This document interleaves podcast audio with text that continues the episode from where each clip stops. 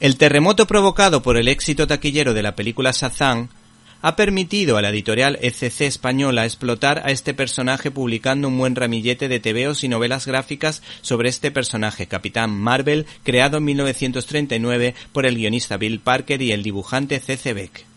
En este caso les hablamos de un tebeo para los más peques de la casa que se titula Billy Batson y la magia de Shazam, que guarda ciertos paralelismos con la película que se estrenó hace unos meses, aunque con diferencias significativas.